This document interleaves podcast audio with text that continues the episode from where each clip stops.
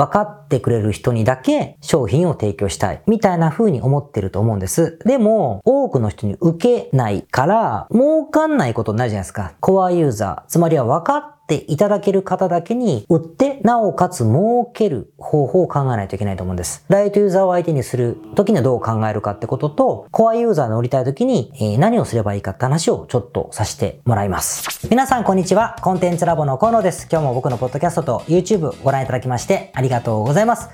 今日が660回目の配信、また張り切ってお送りしたいと思います。まあ多分気づいている人ほとんどいないと思うけど、今これね夜なんですよ。僕これ撮影いつも昼間してるので、珍しい絵ですよね。今日はあの午前中にあの非常に刺激的なクライアントさんとですね、あの別の撮影をしていたので、えこんな時間になってしまったんですが、また張り切ってお送りしたいと思っております。今日タイトルこんな風にしました。分かってくれてる人だけに売る秘訣です。先週ですね、ヨーロッパのあるクライアントさんが帰国されていたので、夕食を一緒にしてました。焼肉を食べたんですけどね。で、とても仲良くさせてもらってる方なので、いろんな話を何時間にもわたってしたわけですけども、その方って、YouTube チャンネルを運営されてるんです。で、登録も、えー、何万人もいらっしゃる人気者なんですよ。で、その方が、こんなことを言ってました。これからは、やっぱり情報発信っていうのは、ライトにライトに軽く軽く振っていかないとダメだよねっておっしゃったんですね。どんな経緯でこの話が出たかというと、まあご本人は何万人もチャンネル登録がいるし、ライブ配信をすればとてもたくさんの人があのライブで視聴されるような方だから人気あるんですよ。人気あるんだけども、さらにその方の同じヨーロッパの YouTube の、YouTuber の、えー、発信者の方は何十万人もいるんですよ、登録が。何十万人もいると。で、その方とね、会話をしているときに、あのー、自分との差ってことを考えたんだって話をされてたので、まあ、どういうふうにすれば、その方と同じように何十万人に行く、行くんですかという話をしたときに、今の話をされたんです。もっともっと軽く、ライトに行かないといけないと。まあ、まあ、簡単に言うと、その何十万人の配信をされている方は、よくあるじゃないですか、家族の日常を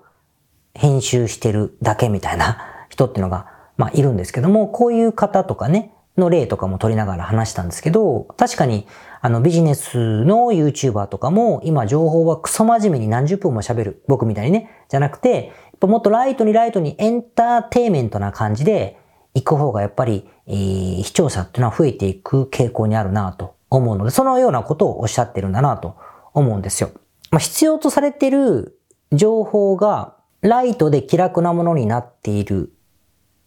し、こう寝転んで頭を使わず気楽に見れるものじゃないといけないということの表れかなというふうに僕はまあ理解したんですよね。で、まあ、ネットの編成見ててもわかりやすくて、例えばブログだったりとか、書籍みたいなもの、長文のブログとか、長い文章が書いている書籍みたいなものは、非常に今は読むような方っていうのは減っていますし、ソーシャルメディアについても、YouTube のような結構長い、こう、時間のものよりも、TikTok が出てから、ショート動画がほぼ主流になってきましたね。つまり、ブログとか、書籍みたいな文章を読むのが億劫な人が増えてきて、動画に移りました。今度は動画見るのも億劫だから、それはショート動画になった。とかね。もしくは、えー、動画コンテンツでも、ネットフリックスに2倍速まであったっけ ?1.5 倍速。倍速。エンターテイメント作品が倍速で見るんですよ。みたいな方がどんどん増えてきているという傾向とかを見ていると、まあ、納得のご主張かなというふうに僕は思ったんですね。とにかく無料情報に限らず、コンテンツと呼ばれるものっていうのは、時間を使わないもの、そして頭を使わないものに、どんどんどんどん切り替わっている、その方が受けるという時代になっているってことだと思うんです。で、こういうことを好む層のことを、ライトユーザーとか、ライト層と言ったりしますね。まあ逆の言い方は、コア層とかコアユーザーって言うんですけど、ライト層が、要は主力になってきてるってことですよ。ちなみに、僕のサービスとか僕の発信する内容、今まさにこれですけれども、こういうのはライト層とは真逆ですよね。コアとは言いませんけど、真逆。時間も使うし、だらだら喋っていくから。で、頭も多少使わせるような内容だろうなというふうに思います。となると、おのずと聞いてくださってる皆さんも、ライトユーザーではないと思うんですよね。自分が見たり聞いたりするものは、じっくりと咀嚼をしたいし、まあ本質的なものを、まあ吸収したいと思ってるし、時間を使うことは厭わないと思ってる人。だから逆にご自分が発信する立場でも、やはり本質的なものをのたまっていきたいし、かかるものはかかるということで時間をかけて伝わるものは伝えるように、えー、していきたいなと思ってるんだと思うんです。まあサービス提供するときもライトユーザーよりはコアユーザー、ね、分かってくれる人にだけ商品を提供したい。分かってくれる方にだけサービスを売りたい。みたいな風に思ってると思うんです。でも、さっきの理屈で言えば、散々僕はそんな時代だって言ってるんだから、受けないですよね。多くの人に受けないから、儲かんないことになるじゃないですか。全然儲かんないことになっちゃいますよね。じゃあ困ったとなりますよね。どうしたもんかと。じゃあ、もう割り切って、あ、そういう時代なんですね。つって、ライトユーザーの方にバーンって振り切って、そっちでなんとか儲けるように方針転換をするか、あの手この手、角度を変えて、コアユーザー、つまりは分かっていただける方だけに売って、なおかつ儲ける方法を考えないといけないと思うんです。なんで今日はこの辺の話をします。ライトユーザーを相手にする時にはどう考えるかってことと、自分がコアユーザーの売りたい時にえ何をすればいいかって話をちょっとさせてもらいます。まず、コアユーザー、分かってくださる方だけに物を売りたいなと思った時に何をするかっていう話なんですけれども、繰り返しますけれども、コアユーザー向けに情報発信したり、サービス提供するっていう行為そのものは、受けが悪いんですよ、とにかく。一般的には受けが悪い。受けが悪いということは、そこで集めることができるユーザー数、見込み客数、リスト数ということが、すべてが少なくなるんですね。少なくなります。クソ真面目にユーザーの役に立つ内容を本質的に掘り下げてですね、一生懸命発信して誠実に振り回っても、やはり受けが悪いので、そんな数が集まらないんですよ。これがまず重要なポイント。忘れちゃいけないポイントって言いましたね。でなると、でもそこからだけでも儲けようとすると、条件がおのずと2つ決まってくると思うんです。1つは、価格がめっちゃ高くてもお金を払ってくれるマーケット、ね、を狙うこと。お客さんが高くても払う人たちがいる商材って意味ですよ。商材とかマーケットを狙うということがすっごい重要です。めっちゃ高くても金を払うような人たちが存在する商材とかマーケットを狙うということが一つ目、一つ目ですね。で、二つ目はこれに連動するんだけど、金額を高くして、同じ高くして、その方々に高くして、高いお金を少数からいただいて、高収益を狙う、高額収益を狙うということになります。まあめっちゃ単純ですけど、それしかないわけですよ。例えば、満たしているもので言うと、えー、広告運用会社にましょう。広告代理店みたいなものにしましょうか。そうすると、だいたい広告代理業務というのは、まあ、Google のリスティング広告の運用代行でも Facebook でも何でもいいんですけども、ある程度、高単価の広告代理っていうのは、払ってくださった広告費の、お客さんが使った広告費の2割ぐらいを自分たちの報酬でいただくってケースが多いんです。100万月に使ったら20万もらう。200万使ったら40万もらうみたいな運用の仕方をする場合が多いんですね。これが、あの、要は、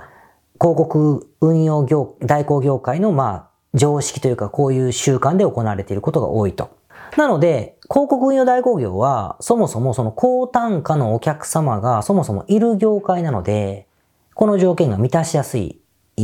わけです。で、情報発信にしても、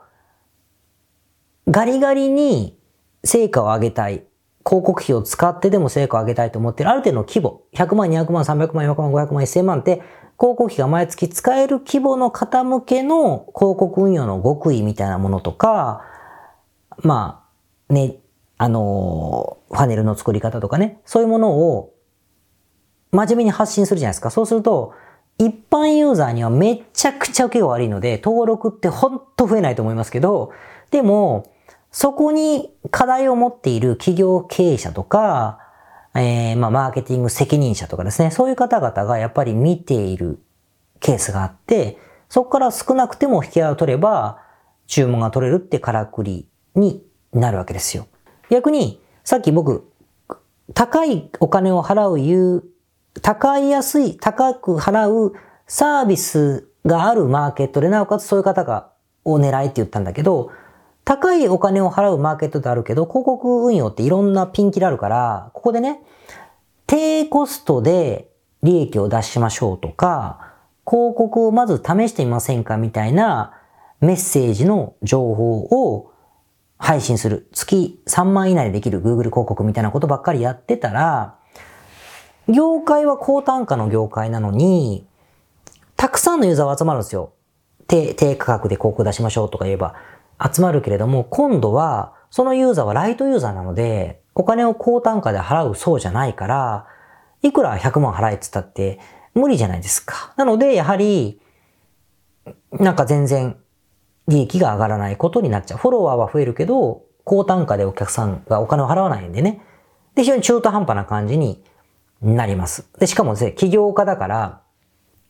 なんていうかな、起業家の方々そもそもが人口に対して比率が少ないじゃないですか。で、そこでなおかつ金を払わない層を狙っちゃったら、数も増えないし、お金ももらえないってことね。このちぐはぐな条件は良くないですね。広告運用代行するなら、お金をたくさん使える人たち向けの情報を発信したり、広告を出して、そこの少ない見込み客から高額のお金を使っていただくという設計をしなくちゃいけないってことです。別のケースを見てみましょう。例えばビジネスコンサルティングにしましょうか。ビジネスコンサルティングとかビジネスコーチングみたいな仕事だとしましょう。これ個人でもやってる方が多いと思うんですけれども、この場合マーケットはでかいですよね。でかいんですけれども、今の、えっと、ビジネス系の情報、みんなが欲しがってる情報ってめっちゃライトなんですよ。人気があるのって。めっちゃライトで簡単で時間も使わなくて気軽でみたいなことですよ。嫌なこと何にもしなくていいみたいな雰囲気が必要なんですね。で、このライトなビジネスコンテンツみたいなものを配信しちゃうと、まあ、数は取れますね。なぜかというと、起業家だけじゃないから、なんちゃって起業したい予備軍みたいな人たちも取り込めるから、一般ユーザーにこう広がっていくので、サラリーマンとかね、みたいな方々を拾っていける、主婦の方とか拾っていけるから、結構数は増える。けれども、この方々は、高単価を払うそうじゃないじゃないですか。かここ向けに情報発信しても、まあ、広告代理店の場合何やってて数増えないって言ったけど、数は増えますね。だけど、高単価なものは彼らは買ってくれないので、ぱなかなかマネタイズが難しくなります。なので、コンサルティング業でやっていきたいなら、まあ、業界は合ってるんですけど、高単価のお金を払う方々向けの、いわゆるガチな情報を出して、広告なり情報を出して、ガリガリに儲けたい、もっと売り上げを増やしたい、もっともっと起業してる人とかね、もしくはキャッシュがある程度、企業には金がかかるということが理解できている人に情報発信する。そうするとなんちゃって好きなことやって起業したい部分みたいな人は逃しますよ。逃しますけれども、ガリガリお金がかかるものだ。ビジネスの本質が分かっている方々には受けがいいので、すっごい少ないんですけど、ユーザーが集まる。その方々だったら高単価のコンサルティングでも契約してくださいますからね。みたいな狙い方をしないといけないっていう話なんです。伝わります？で、ここまでがコアユーザーからお金が欲しい時の話をしました。だけど、無理な場合もあるじゃないですか。つまり、高単価なお金を払う人がもともと存在しない商材とか業界の場合どうすればいいかってなると、これもライトユーザーに振るしかないんですよ。振るしかない。じゃあライトユーザーから儲けるときにもやっぱり条件があって、それをちょっと補足で話したいと思います。ライトユーザーに対して収益を上げるのはさっきの条件と逆です。1番、めちゃくちゃ広いマーケットを狙う。でっかい池を狙う。ってことですね。まあ、いっぱい魚がいる池で釣ってくださいってことですよ。もう主みたいな。なんとか沼沼の主みたいなのがいる池じゃなくて、もうなんかちっちゃい魚がもうわーっている魚がいっぱい泳いでいる、でっかい池を狙うのがまず第一ですね。で、二番目は、そういうでっかい池から、ちょっとずついっぱいの人からお金をもらうということでしか、たくさん儲けたりはできないと思いますね。なんでかというと、まあ、ライトユーザーは、ライト層は名前の通りライトなので、高額なお金を払うっていきなり難しい。つまり育てててバックエンドでお金を払う人がいるかもしれない。それも確率論なので、すっごいたくさんライトユーザーがいないとバックエンドで高額なものを売るもクソもないわけですよ。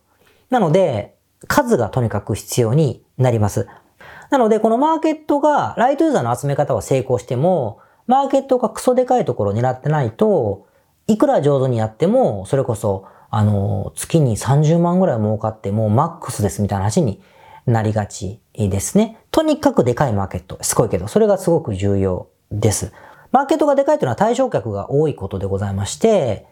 例えばですね、うんと日本の国内だと、英語とか、ダイエットとか、えー、ムキムキね、まあ、送信。まあ、綺麗な体作りみたいな。ボディメイクとか送信は一緒だね。ボディメイク、英語、あと美容を、あとファッション、ファッションとか、あと自分らしく生きるみたいな。自分らしく生きる。もう、ふわっとしてるけど、まあまさにそうとしか言えないんだけど、自己啓発みたいな世界ですよ。あと成功法則的なものとか、あと投資もそうかな。投資。お金を得するとか損しないみたいなもの。この辺はですね、やはりマーケットがもうクソでかいので、ライトユーザー向けの商売にはぴったりと言われていますよね。だって英語なんか2兆円ぐらい業界ありますからね。自己啓発も1兆以上あるんじゃないですか、きっと。市場規模が。まあそういう感じのものです。ただ分かりやすいのが、TikToker とか、YouTuber とか、Instagramer ね、とかいるじゃないですか。そういう方々が、鬼のようにフォロワーを集めていると、いわゆるその方々からはお金もらってないけど、広告収益が入ってきて、YouTube なんていうのはもう大量の登録がないとね、広告収益ってないじゃないですか。例えばフォロワー2、3万人で10万、20万みたいな。フォロワーが30万人いれば200万、300万ぐらいかな、100万から300万ぐらいの幅かな、みたいなことなので、やっぱ数がいっぱいいないと儲からないけれども、数がいっぱいいれば、こまごま儲かるって意味なんだけど、そういう方々、SNS で跳ねているというか、フォロワーがたくさんいる方々も、今みたいな業界が多くないですか？ってことなんですよ。伝わりますかね？もう一回いきますよ。えー、ライト層を狙うのは、めちゃくちゃでかいマーケットで、ちょっとずつたくさんの人からお金をもらう。めちゃくちゃでかいマーケットがとても大事。で、怖そう。つまり自分のことを分かってくださる方だけに物を売って、なおかつ儲けていくなら、高単価を払ってくださるサービスで、払ってくださる方々だけに少数に発信して、獲得して、お金を、ちょっとの方からお金をたくさんいただくというモデルになるよというのが、えー、重要だということです。これね、分かってるでしょ？分かってるよって言われそうですよ。分かってますよって言われそうですけども、意外とね、ちぐはぐになるんですよ。ちぐはぐになるんです。だからここは、あの、気をつけて、特に、ライトユーザーを相手にしてるのに、えー、でかいマーケットじゃないとか、えー、高単価ユーザーからしか金がもらえないのに、高単価ユーザーと低価単価ユーザーがいる狭いマーケットで何ですかライトにか、ライトに情報振っちゃったりとかね。みたいな、この中学が結構あるんですよ。だから、まあ、自分がやってることが、まあ、バチッとはいかないと思うけど、そんなに中学にならないように気をつけた方がいいと思うし、なんか違うんだよなと思うときは、これが中白だったりするんですよね。だからまあ、ぜひね、えー、ちょっと気にしてみて、えー、ください。それではまた次回。はい。それでは660回目の雑談に行きたいと思います。今日の雑談は、人はなぜ山に登るのかという話をしたくですね。と言ってますが、僕は山登りはしません。し、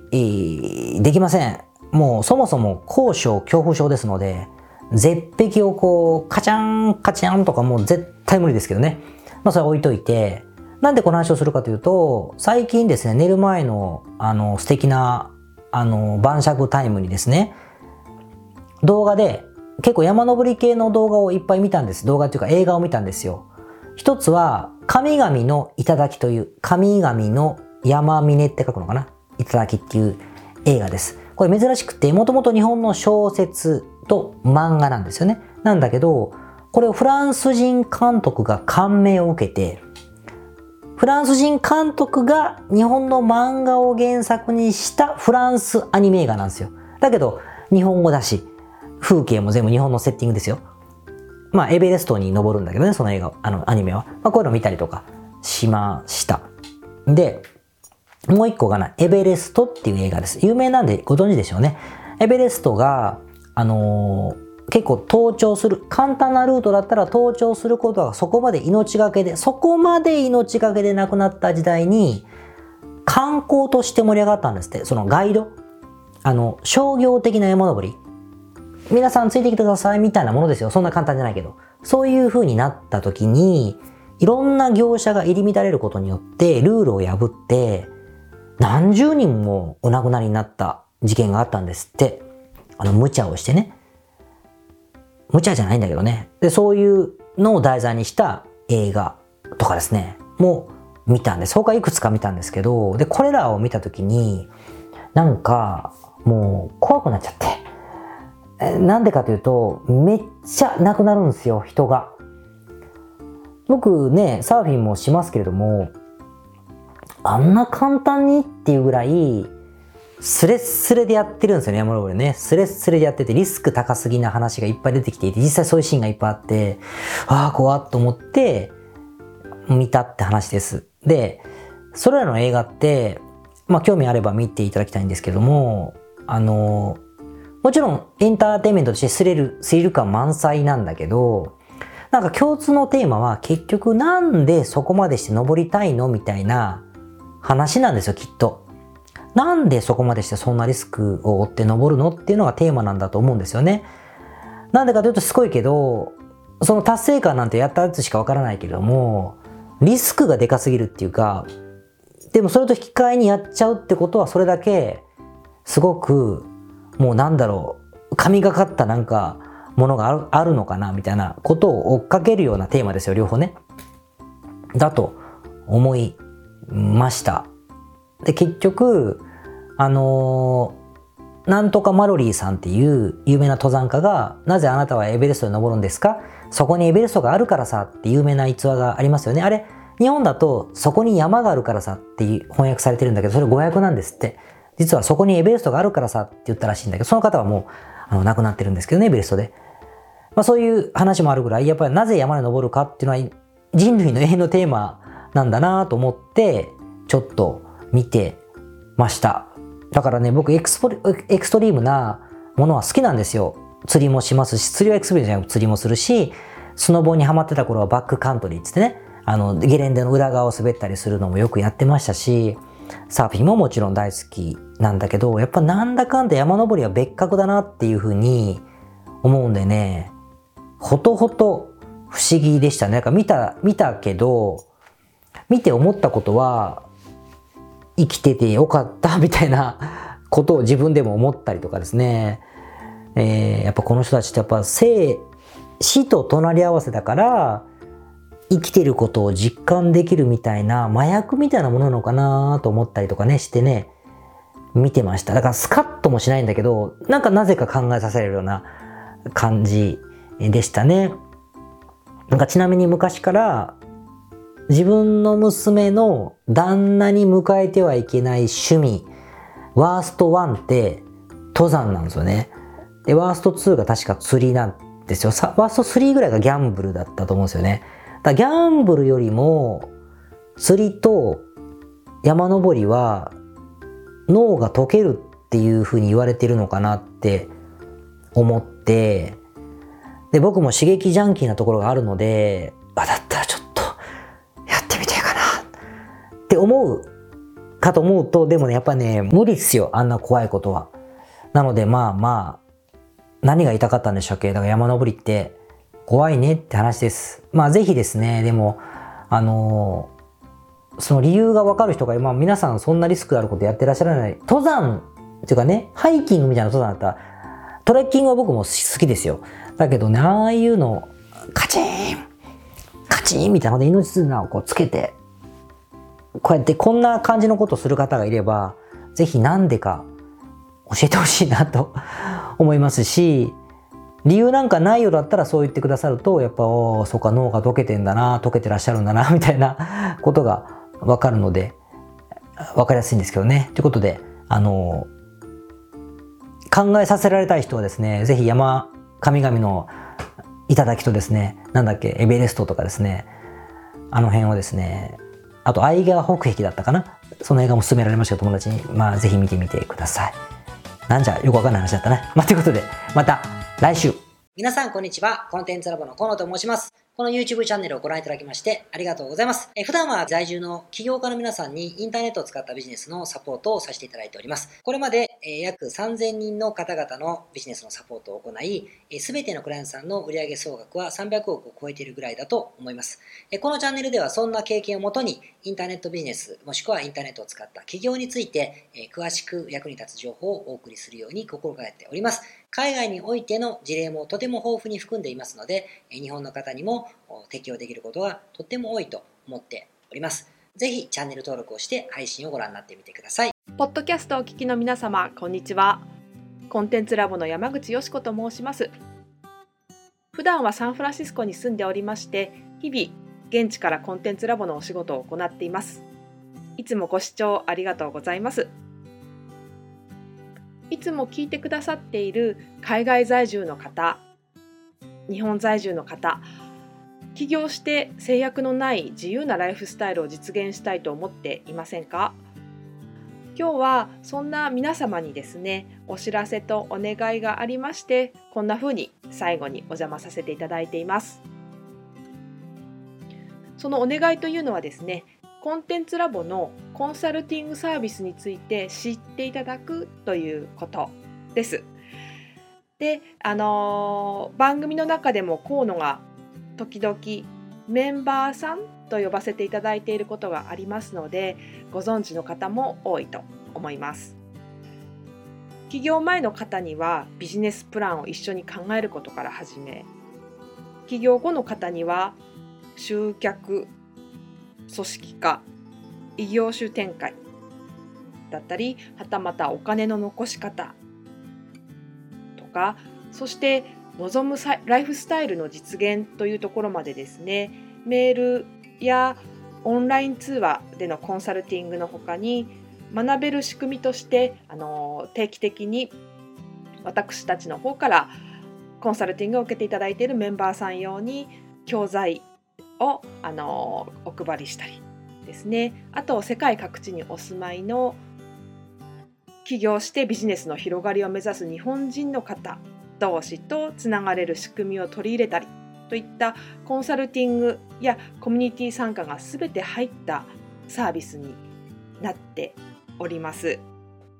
私たちのクライアントさんは7割が海外在住者在住者さんでですね3割が日本にお住まいの方です。これから起業したい方、すでに起業している方、あとはあの起業して少し時間が経ってもうあの成長期に入られている方皆さんそれぞれあのビジネスのステージはそれぞれですけれどもとても刺激的にご一緒させていただいています。でよく聞かれるのですけれども海外在住ということにかかわらずですね私どもでは日本にお住まいでビジネスを展開している方とかあの企業計画されている方にもお使いいただけるコンサルティングサービスとなっていますのでご安心ください。起業前、起業後、日本、海外とか関わらずプロフェッショナルな支援やコミュニティ参加でもっともっと成長したいとお考えの方におすすめのコンサルティングサービスとなっております。であの知っていただくことがお願いだったのですけれどもここからは皆さんにあのまた別のお知らせになりますがご興味がある方のために河野が世界各都市で実施して大好評をいただいているネット企業ビジネスセミナーを無料で公開しています。まだ何をしていいかわからない方にはどんなビジネスをするべきかすでに何かを始めている方のためにはどのようにビジネスを成長させるのかといったような濃い内容をですね4時間以上でとても詳しくお話ししています。もちろんあのコンテンツラボの強みとして今まであの一緒にサポートして大きくなってきた実際起業されている方たちの生の声も聞けてしまう貴重なものになっています。そしてさらに特別に今回取り下ろした「How to」というものを含めた実践編のセミナーも特別にご覧いただけるようになっております。ネットショップを始めてみたいとかサービス業をしてみたいコンサルティングやコーチング業をやってみたい自分の持っている情報を売ってみたいなどですね全てカバーしている動画セミナーになっています。で先ほども申したように視聴は無料となっておりますので今すぐこのメールの中にある概要のリンクをクリックいただくかコンテンツラボという名前で検索して動画を請求してご覧になってください。